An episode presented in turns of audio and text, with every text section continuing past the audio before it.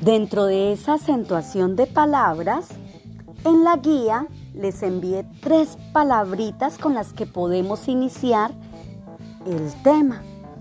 Vamos a mirar la primera palabra, que es palmera. Entonces vamos a cerrar nuestros ojos y comenzamos a pronunciar la palabra, pero al mismo tiempo vamos a ir dando pequeños golpecitos. Así. Palmera. Muy bien.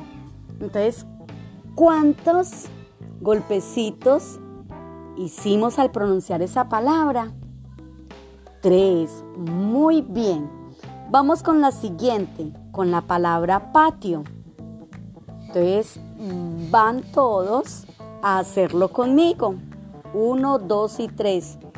Patio. ¿Cuántos obtuvimos ahí? Dos golpecitos de voz. Claro, porque es una palabra más corta. Ahora vamos a hacer la otra palabrita. Vamos todos juntos. Constitución. ¡Wow! Muy bien, niños.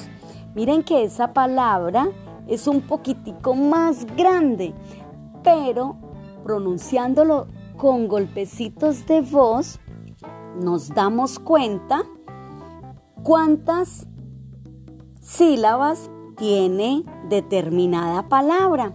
Hay unas que tienen dos, hay otras que tienen tres, hay otras que tienen cuatro, inclusive hay palabras con muchas más sílabas, inclusive hay palabras que tienen una sola sílaba.